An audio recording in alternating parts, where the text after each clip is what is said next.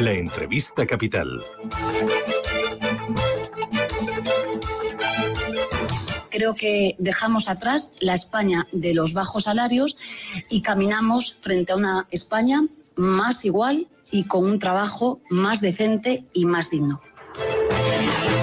El Gobierno aprobará el próximo martes la subida del salario mínimo a 1.000 euros. Eh, tendrá carácter retroactivo desde el 1 de enero, tras el acuerdo alcanzado con los sindicatos, pero no acuerdo alcanzado con la patronal.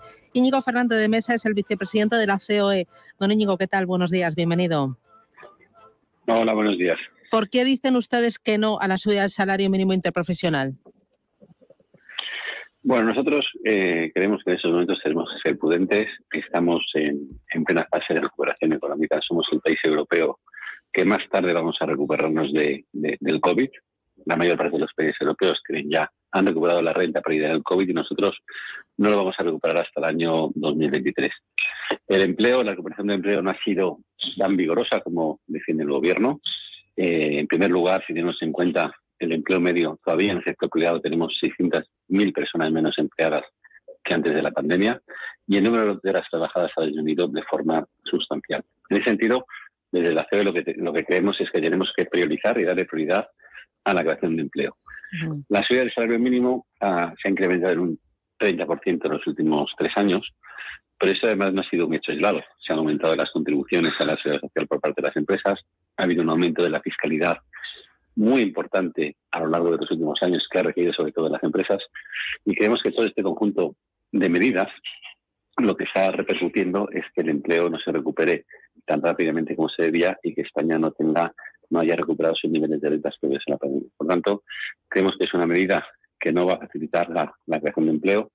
Además, desde el punto de vista regional, eh, tenemos una gran diversidad eh, de sectores y de, y de, y de, y de y de rentas a nivel a nivel de a nivel regional y creemos que es una medida que, sin duda alguna no va a favorecer la creación de empleo como muchos organismos internacionales y el propio Banco de España pues nos, nos vienen diciendo.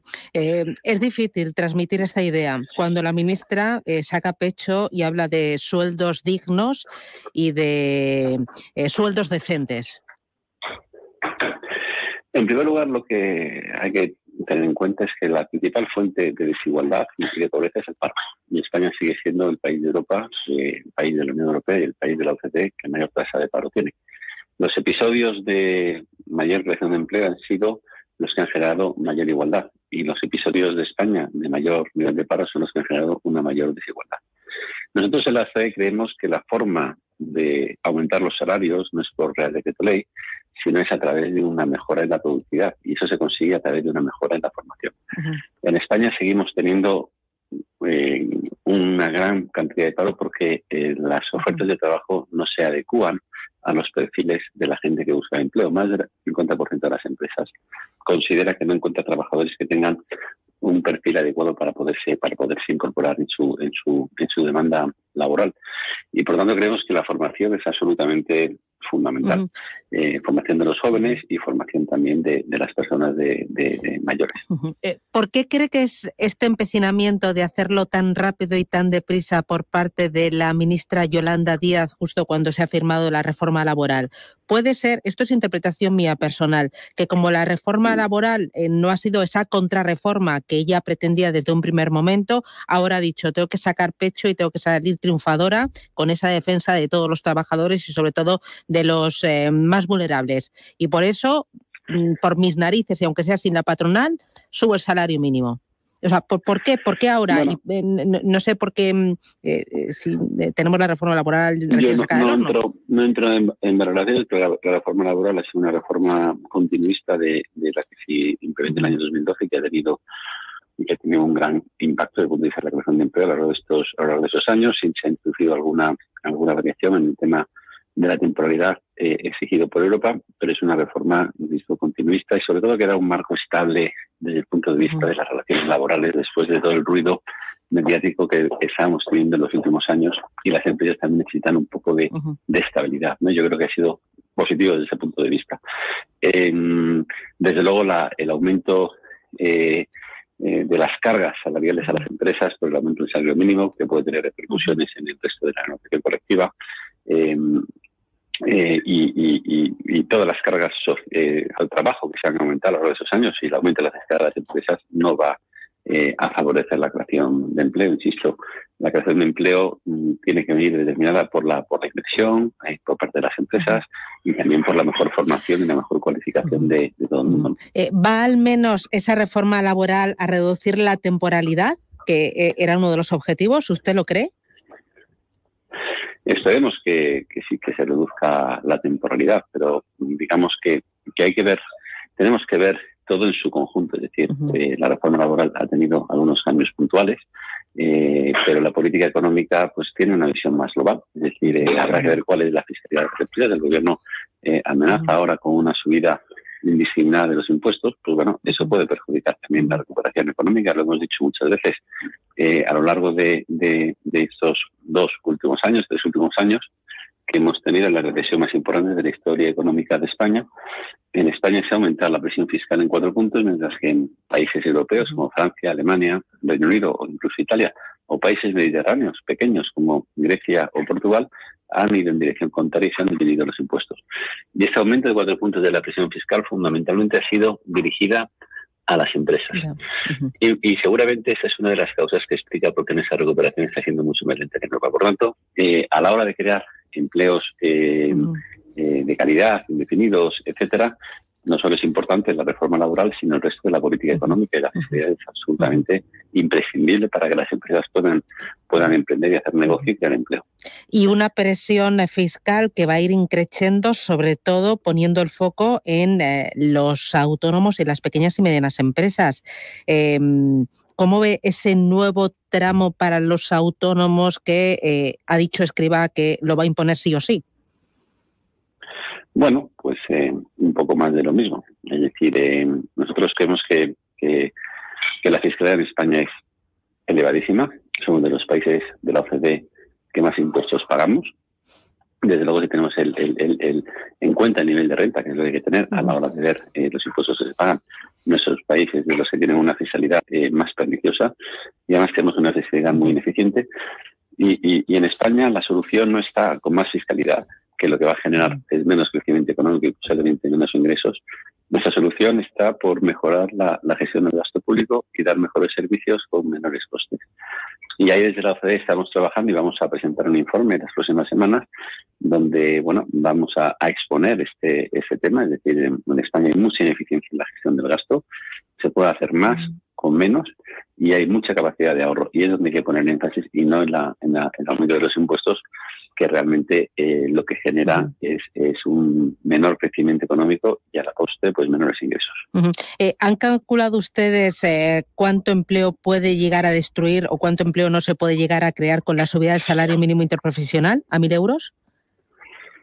No, el, Banco de España ha hecho varios varios estudios hace ya unos meses, ahora de más de cinco, con las subidas anteriores del, salario mínimo, ahora de 150.000 empleos menos, eh, pero bueno, es muy difícil de calcular, pero en cualquier caso eh, sí va a tener una repercusión en la creación de empleo, sobre todo en, la población más vulnerable y, posiblemente en las zonas más desfavorecidas de España. ¿Este desencuentro que están teniendo ustedes con el gobierno y con los sindicatos puede ser el primero de otros muchos más desencuentros? Nosotros siempre hemos tenido y tenemos una, una actitud dialogante y estamos somos siempre proactivos, hemos demostrado llegar a acuerdos, siempre y cuando creamos que son positivos para el bienestar del país y para, y para la economía en su conjunto. Y en este caso no lo creemos y, por tanto estamos en ese acuerdo, como también en muchas otras cosas, por ejemplo, en las relativas a, los aumentos en las contribuciones a la seguridad social, eh, para, el, para, para cerrar el déficit de las pensiones, donde creemos realmente que lo que hay que hacer es ir exactamente en sentido contrario como hemos afirmado, es decir, que en España lo que hay que hacer es reducir las contribuciones a las empresas a la seguridad social, que son un 30% más elevadas que, en Europa y dinamitan la creación de empleos. Eh, dos cositas más. En esto del salario mínimo interprofesional y también la reforma laboral, eh, ¿no percibe usted una lucha feroz en el gobierno por capitalizar electoralmente eh, todas estas normativas, estas imposiciones? Bueno, eh, al final eh, lo que se capitaliza son los, los resultados y, mm, insisto, eh, no creemos que, muchas de esas medidas vayan a tener una repercusión positiva en la, en la economía y, y bueno, España sigue teniendo muchísimos retos que tiene que solucionar. El mayor de ellos es la elevadísima tasa de desempleo que seguimos eh, a nivel de horas trabajadas y tenemos en cuenta el empleo privado por muy por detrás de los niveles previos a la pandemia. Tenemos un déficit público absolutamente insostenible en los niveles actuales, una deuda pública muy elevada y bueno, y tenemos eh, un envejecimiento de la población y un sistema de pensiones que tenemos que reformar. Tenemos grandes retos y, y, que no pueden esperar. Eh, es decir, hay que tomar medidas, eh, hay que tomar medidas ya y desgraciadamente en muchos aspectos las medidas van en dirección contraria a la solución de los problemas. Eh, y, ya lo último, eh, don Íñigo, eh, el tema de los fondos europeos. Ayer vimos a varios alcaldes del Partido Popular acudir a Bruselas porque se están quejando de que el reparto de los fondos pues procedentes del Next Generation es un reparto partidista y no es justo. ¿Están llegando los fondos? ¿Están las comunidades autónomas trabajando con celeridad, el gobierno? Porque me da la sensación de que hay dinero, pero me temo que eh, puede quedarse mucho sin ejecutar. No sé si por culpa de uno o de otro, pero eh, al final va a ser el resultado. Bueno, nosotros desde la creo que siempre hemos hemos tratado de ayudar al gobierno a que estos fondos se gasten y se gasten bien y sirvan para modernizar nuestras empresas. Hemos hecho un estudio hace unas semanas eh, donde hemos analizado el grado de ejecución de estos fondos y hemos llegado a conclusiones interesantes. La primera de ellas es que, eh, a diferencia de otros países como Francia y Portugal, en España es muy complicado tener una información centralizada sobre el grado de ejecución de los, de los fondos. Es decir, que tenemos que mejorar el sistema de información. En segundo lugar, eh, si bien es cierto que gran parte de los fondos están comprometidos, entre que estén comprometidos y que lleguen a las empresas hay una gran diferencia. Esos fondos se comprometen porque se envían a comunidades autónomas y ayuntamientos, luego hay que realizar convocatorias y hay que resolver las convocatorias. Y en España, desgraciadamente, tan solo el 2% de los fondos se han, eh, han llegado finalmente a las empresas, frente a un 30% que es el caso de Francia. Es decir, que estamos tremendamente eh, rezagados en ese sentido. Hay, eh, por otro lado, eh, los plazos para que las empresas puedan dar, dar, respuestas en determinados sectores son excesivamente estrictos y cortos, es haciendo que mucha pequeña y mediana empresa ni tan siquiera puedan presentar propuestas. Es decir, tenemos muchísimo que mejorar en lo que es la gestión y en lo que es eh, el nivel de ejecución y que el dinero realmente llegue finalmente a las empresas porque porque ha llegado un poquito y, y, lo que es importante no es que se comprometan, sino que, sino que se ejecute. Muy bien. Don Íñigo Fernández de Mesa, vicepresidente de la COE, un placer charlar con usted. Muchísimas gracias. Hasta pronto. Feliz día. Muchas gracias. Adiós. Gracias. Gracias.